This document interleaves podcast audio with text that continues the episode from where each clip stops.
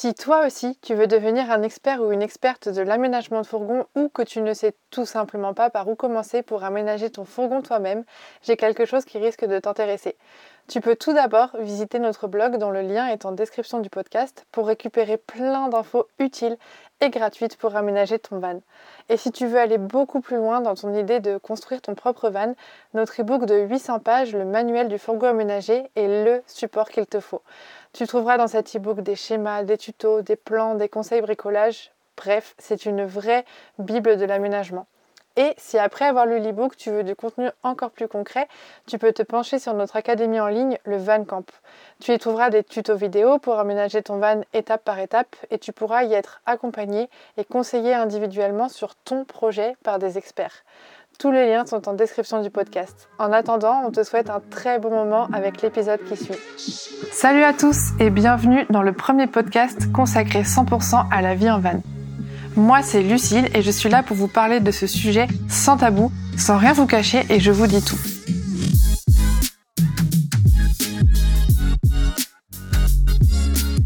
Ma mission, c'est vraiment de vous expliquer à quoi ressemble la vie en van telle qu'on la connaît nous.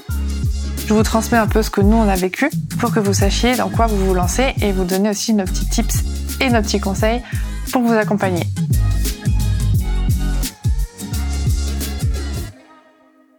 Aujourd'hui, j'ai envie de vous parler de ce qui a un peu posé problème, ça parmi tant d'autres choses ces quatre dernières années.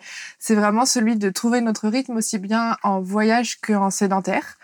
Je sais que j'en parle beaucoup dans pas mal de mes podcasts, mais j'avais vraiment envie de consacrer un podcast entier à ça, au fait de trouver son rythme, de comment réussir à bien vivre en fait en fourgon, en accord avec nous-mêmes, en accord avec le rythme de chacun, parce que c'est vraiment quelque chose qui aujourd'hui est plutôt quelque chose de réglé, on va dire. On a, on est, c'est très très bien réglé entre nous.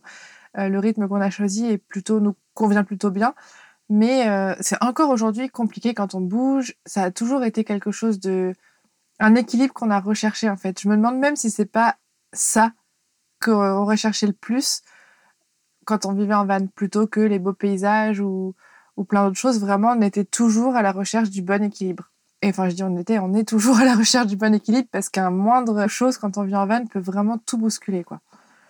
Donc aujourd'hui, je vais juste vous parler de notre expérience parce que je pense qu'il existe autant de manières de voyager que de personnes qui voyagent, que de personnes qui vivent en van. Mon but, c'est pas de faire une généralité du tout, comme d'habitude, c'est vraiment de vous parler de notre expérience, de vous montrer ce qui nous a aidés, de vous expliquer un peu comment on a réussi à trouver des solutions. Donc déjà, nous, ça va faire bientôt 5 ans qu'on vit en van. En octobre, ça fera 5 ans, donc on va dire plutôt qu'aujourd'hui, on se rapproche plus des 4 ans que des 5 ans. Mais voilà, ça fait plusieurs années qu'on vit en van. Et on a testé de notre côté les trois rythmes. Donc un rythme de voyage soutenu, un rythme de voyage plutôt calme, euh, beaucoup de sédentarité.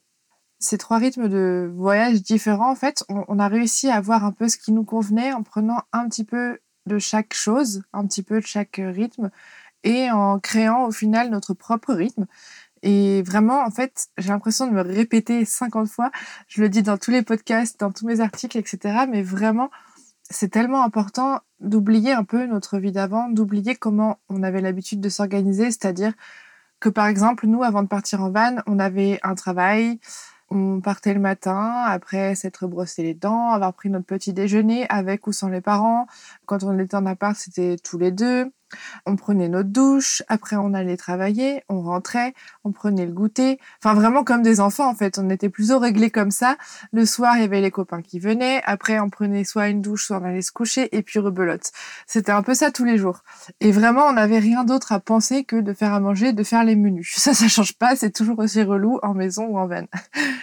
on n'avait vraiment rien d'autre à se préoccuper que ça, en fait.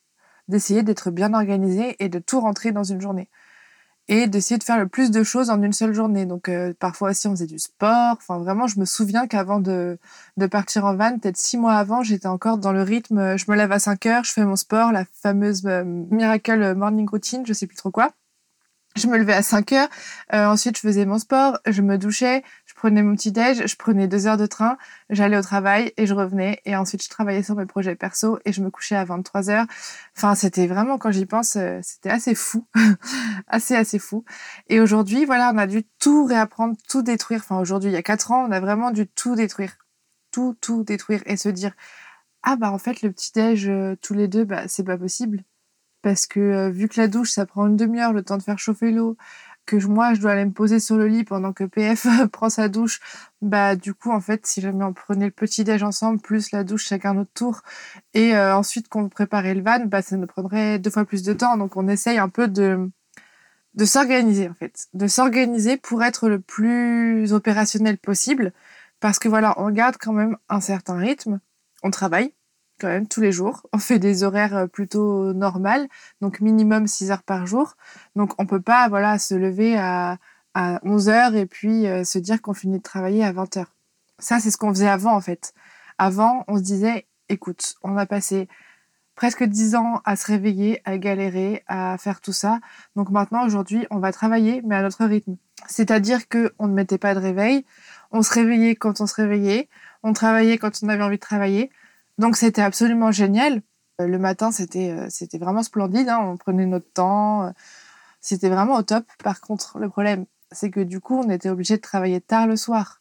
Et travailler tard le soir, je m'en suis rendu compte après quelques mois, ça m'empêchait d'avoir un bon sommeil. Donc voilà, encore une fois, on retombait dans le dans le piège que le travail perturbait notre équilibre de santé, quoi. Donc bref, là tout ça c'est vraiment une petite introduction pour vous expliquer euh, un peu plus de, enfin de manière un peu plus structurée tout ce qu'on a vécu, par quelles étapes on est passé, quelles leçons on a apprises et euh, surtout comment on arrive à faire aujourd'hui en sorte de mélanger correctement la vie en van et le travail. Comme je vous disais, nous on a testé les trois rythmes.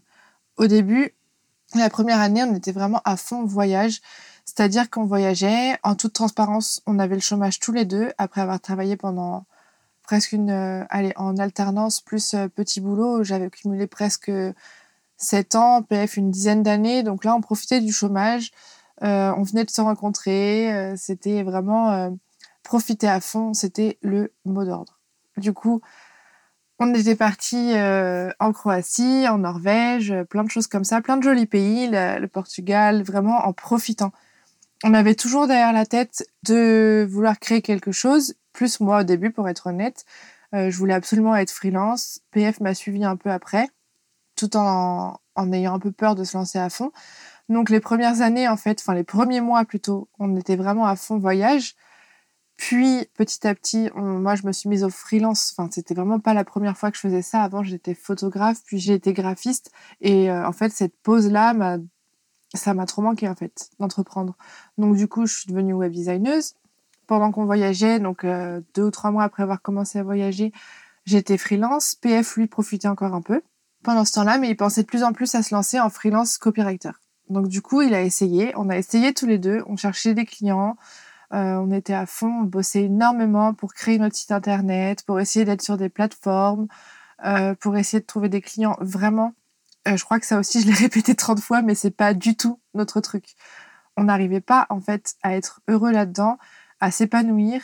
Euh, on était tout le temps stressé. Le démarchage client, pour moi, c'était un cauchemar.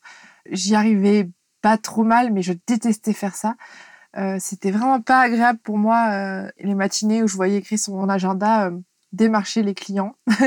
c'était, enfin voilà, et je me suis dit waouh, on est en train de recréer quelque chose. Donc certes, on peut bouger, on peut voyager, on a cette liberté de pouvoir aller partout, mais on est en train de recréer cette chose qui fait que quand on doit se mettre devant l'ordinateur et travailler, on a une boule au ventre et c'est pas normal. On a essayé de de quitter ça, donc non, faut surtout pas reproduire ça. Donc au fur et à mesure, euh, PF lui s'est rendu compte que c'était pas son truc du tout. Donc il est parti en saison et c'est à partir de là, donc à peu près un an après avoir commencé à voyager en van, que PF a commencé la saison. Donc c'était en juin 2018. Et on était du coup à ce moment-là sédentaire. On est allé euh, se poser sur un emplacement avec le van et on est resté trois mois pour la première saison de PF. Et pendant ce temps-là, j'avais déjà commencé un petit peu parce qu'en fait, on avait réaménagé euh, Kirikou complètement en mars 2018, donc juste avant la saison. Et en fait, j'avais déjà un peu commencé à, écrire les, les e-books. Au début, les e-books, c'était des petits livres d'une cinquantaine de pages vendus séparément. En fait, tous les chapitres qui aujourd'hui sont dans l'e-book étaient vendus séparément, euh, étaient donnés séparément, même pas vendus. Je les, je les mettais en accès libre.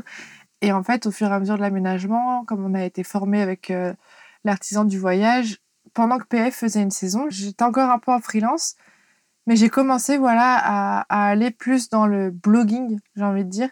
Donc c'est-à-dire que moi qui ai fait des études de communication digitale, etc., je le dis en toute transparence, j'ai toujours rêvé de vivre d'un blog et d'un blog voyage. Au début, c'était vraiment voyage. C'était pas un rêve en soi ni, ni une fin en soi, mais je me suis toujours dit que si un jour j'y arrivais, ce serait vraiment waouh, ce serait ma vie de rêve, quoi.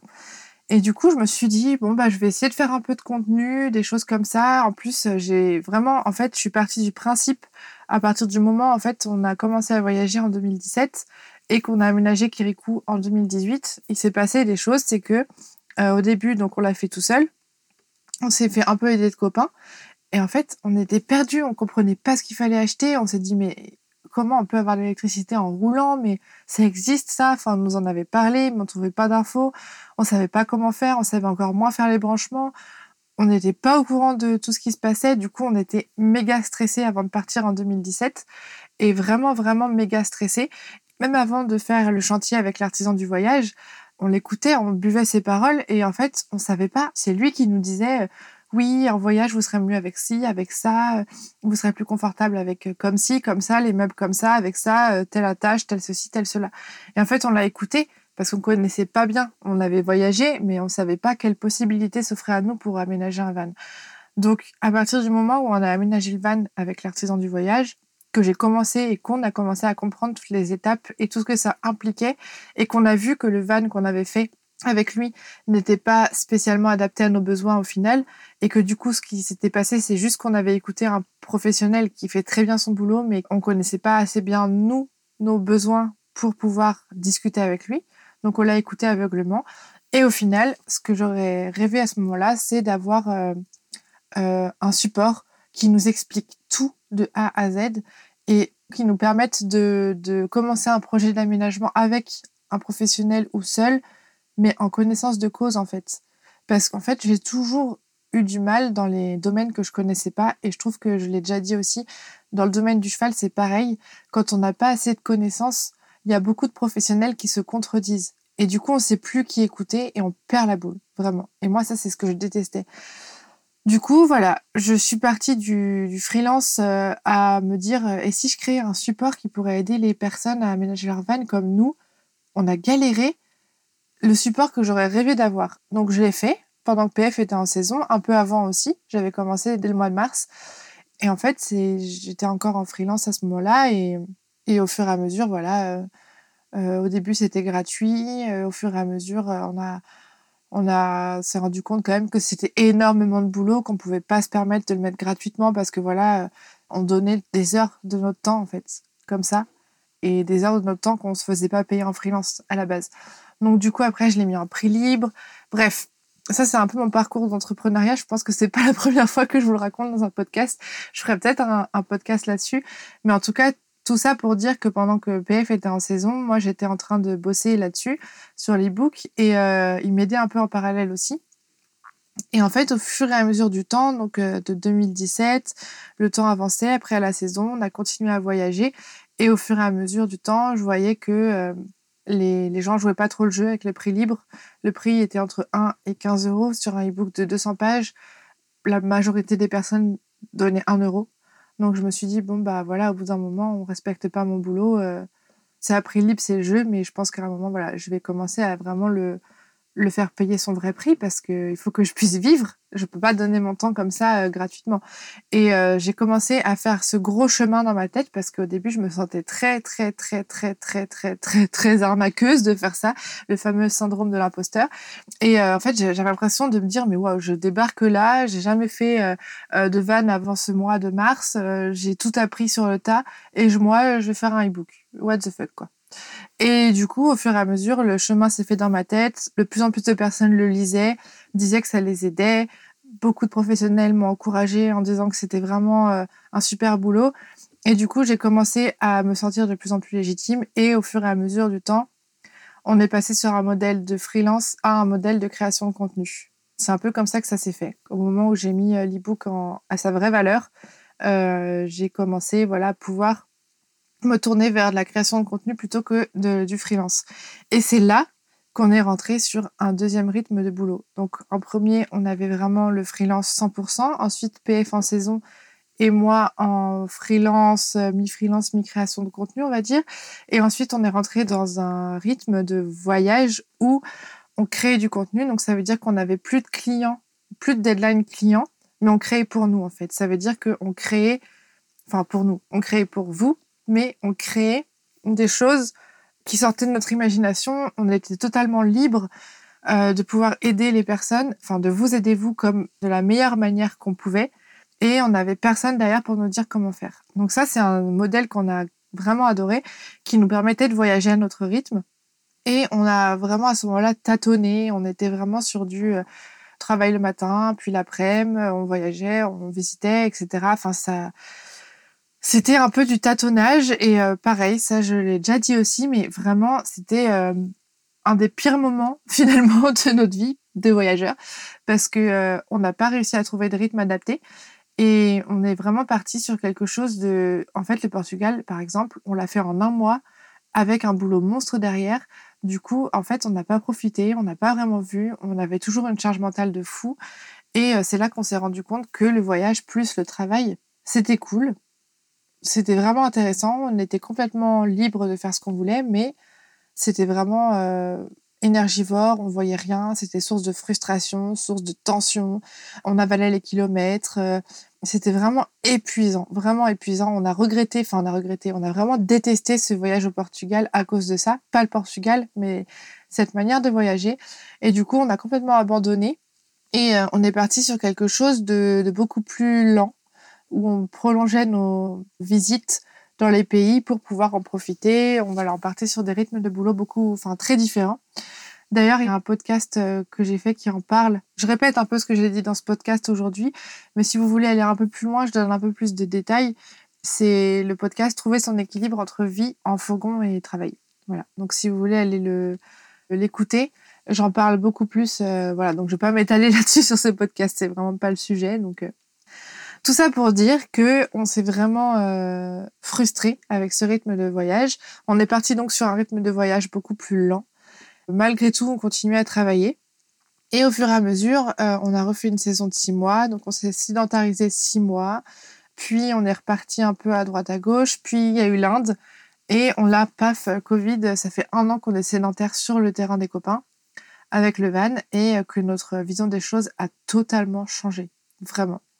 C'est-à-dire qu'on est tellement bien là où on est, en mode sédentaire, on est équilibré, on arrive à avoir un rythme de boulot, un rythme de vie qu'on adore, on arrive à mêler à la fois très bien vie perso et euh, vie au travail.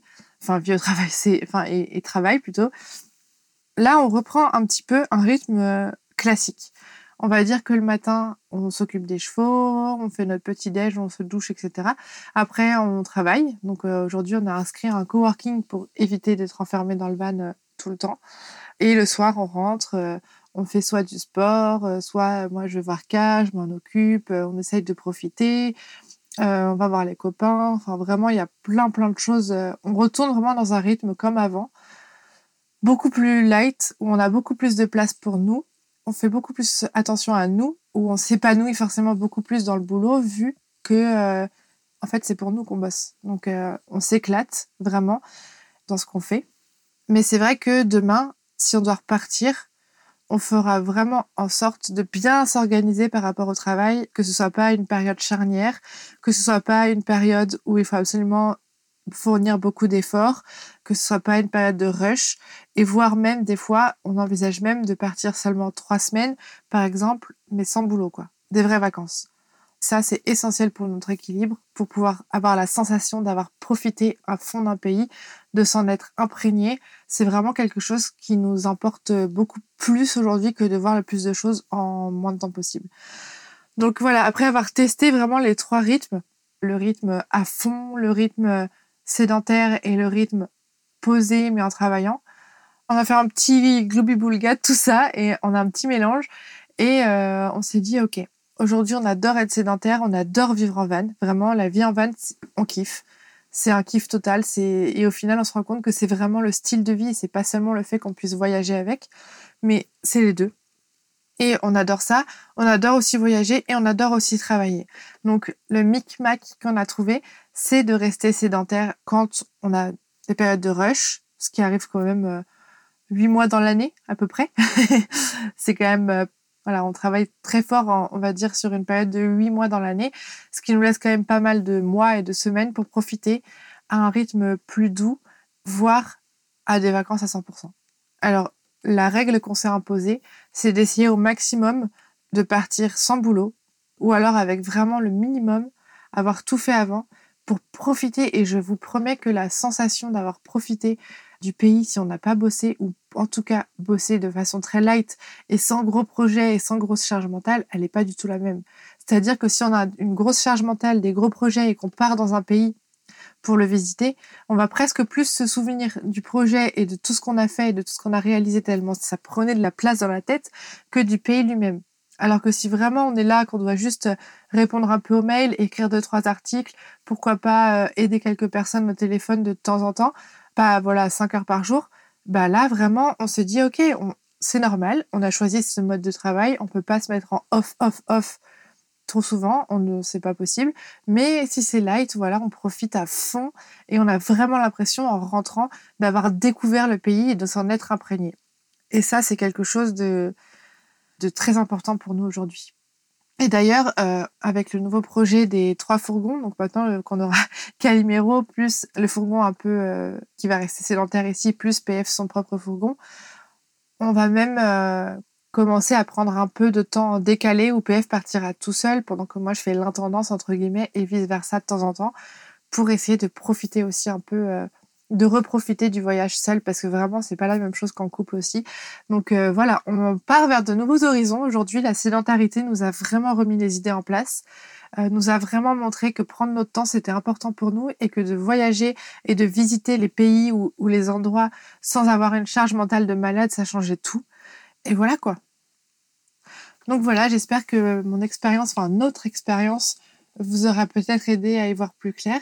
Euh, je sais que vous êtes beaucoup en général à avoir du mal à trouver votre rythme en fourgon. Vraiment, euh, pour vous rassurer, nous, on a mis plusieurs années à y arriver. Encore aujourd'hui, il y a des couacs. Euh, ça reste quand même un, un, espace de moins de 10 mètres carrés où on doit vivre à deux, trois avec le chien.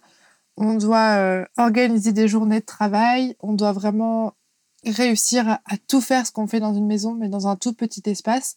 Donc c'est vraiment normal que le désapprentissage de la vie en maison soit compliqué, soit dur, soit décourageant parfois.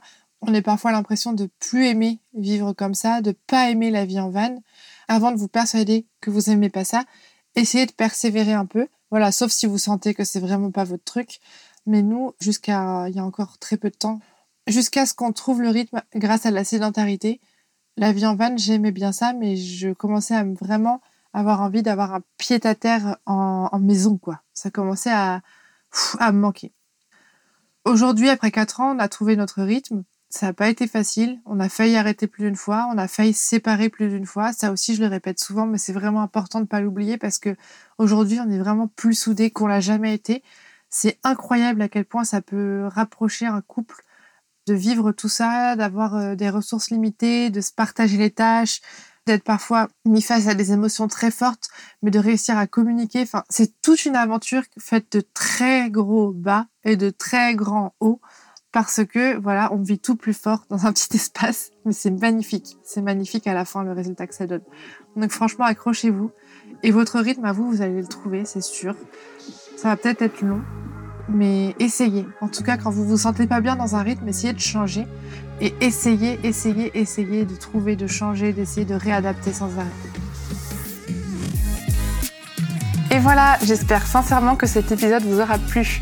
Si mon podcast vous a aidé à avancer dans votre projet d'une quelconque manière, je compte sur vous pour le noter avec 5 étoiles et pour le partager à vos proches. C'est vraiment la meilleure manière de soutenir mon travail. Si vous voulez en savoir plus sur l'aménagement, l'homologation ou tout autre sujet qui touche au van aménagé, vous pouvez me retrouver tout de suite sur mon compte Instagram levanmigrateur tout attaché ou sur le blog www.levanmigrateur.com. À tout de suite